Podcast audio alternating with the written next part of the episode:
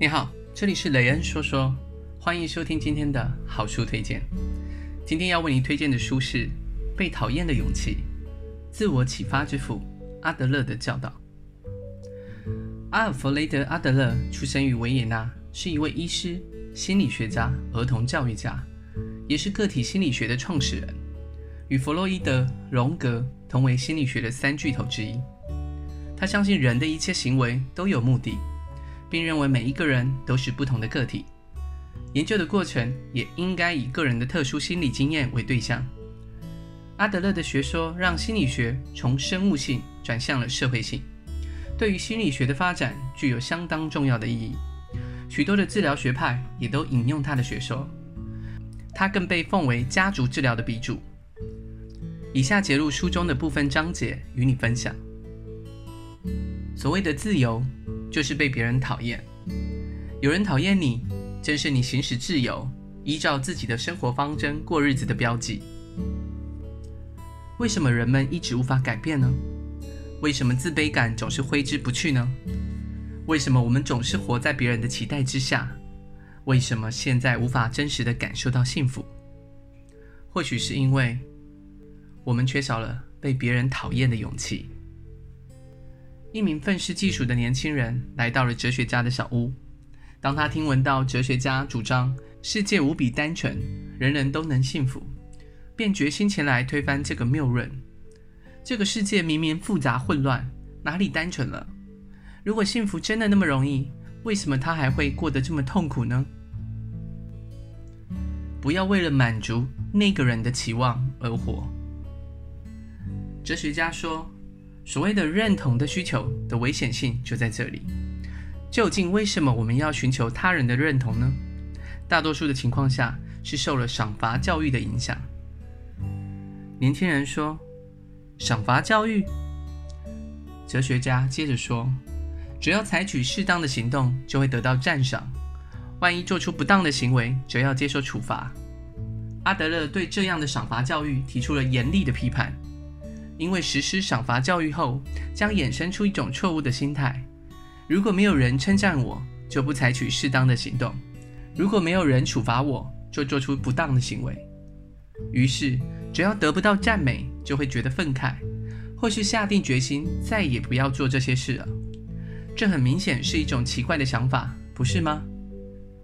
年轻人说：“不是这样的，请您不要把事情想得那么狭隘。”我并不是在和您讨论教育理念。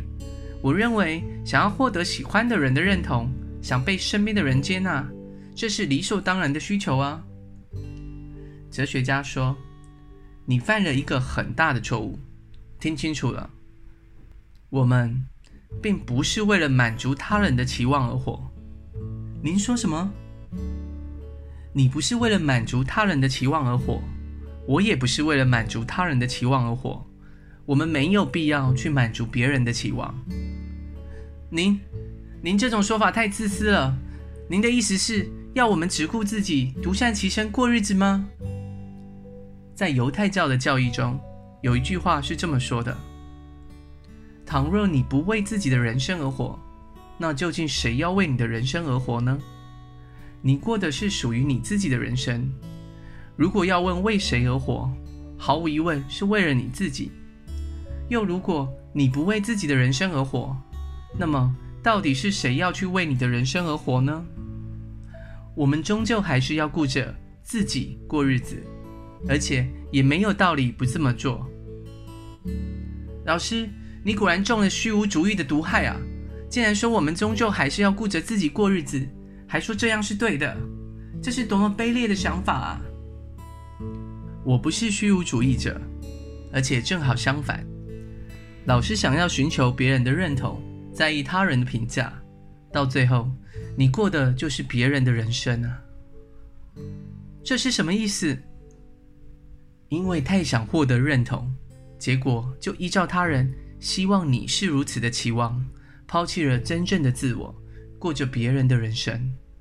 还有，请记住，如果你不是为了满足他人的期望而活，那么别人也。不是为了满足你的期望而活，所以当别人不能如你所愿的行动时，你不可以因此动怒，因为这一切都是理所当然的。割舍别人的课题。哲学家说，那些因为亲子关系而苦恼的父母，往往认为孩子就是我人生的一切，把孩子的课题都当成是自己的，全部揽在身上，无时无刻不想着孩子的结果。就是当他回过神来，人生中的自我已经消失不见了。只是，无论我们怎样把孩子的课题全部背负在身上，孩子毕竟是独立的个体。不是每一件事都会依照父母的心意，不管是念书、就业、找结婚对象，或者是一些日常生活中的小细节，都不可能完全的如父母所愿去行动。当然，父母会担心，也会想介入。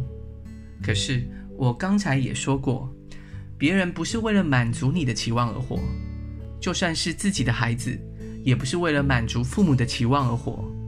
年轻人说。连家人之间都要划清界限吗？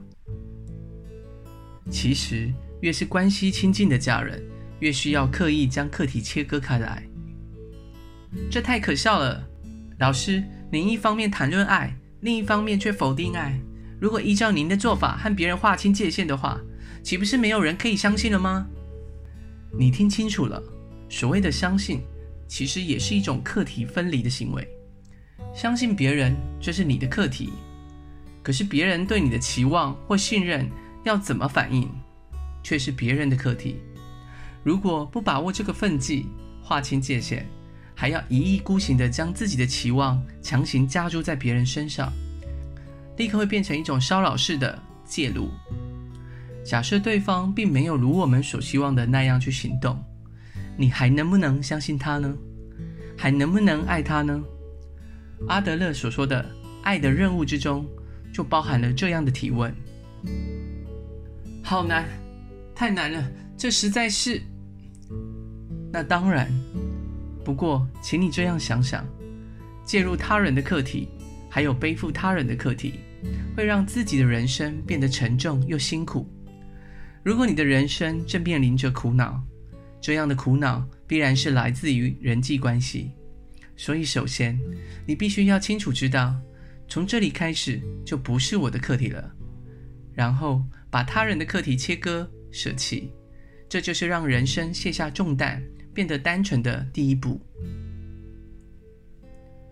真正的自由是什么呢？哲学家说，不想被别人讨厌是人类极其自然的欲望跟冲动。近代哲学的巨人。康德称这样的欲望为倾向性。倾向性？是的，就是本能的、冲动的欲望。如果说顺着这种倾向性，也就是顺着欲望或冲动过日子，像一颗从坡道上滚落的石头一样，就是自由的话，那可就大错特错了。那样的生活方式，顶多只是欲望跟冲动的奴隶罢了。真正的自由，其实是将滚落的自己由下往上推的态度。由下往上推，石头本身是没有力量的，一旦由坡道上开始滚落，就会因为重力或惯性的作用不断的滚动。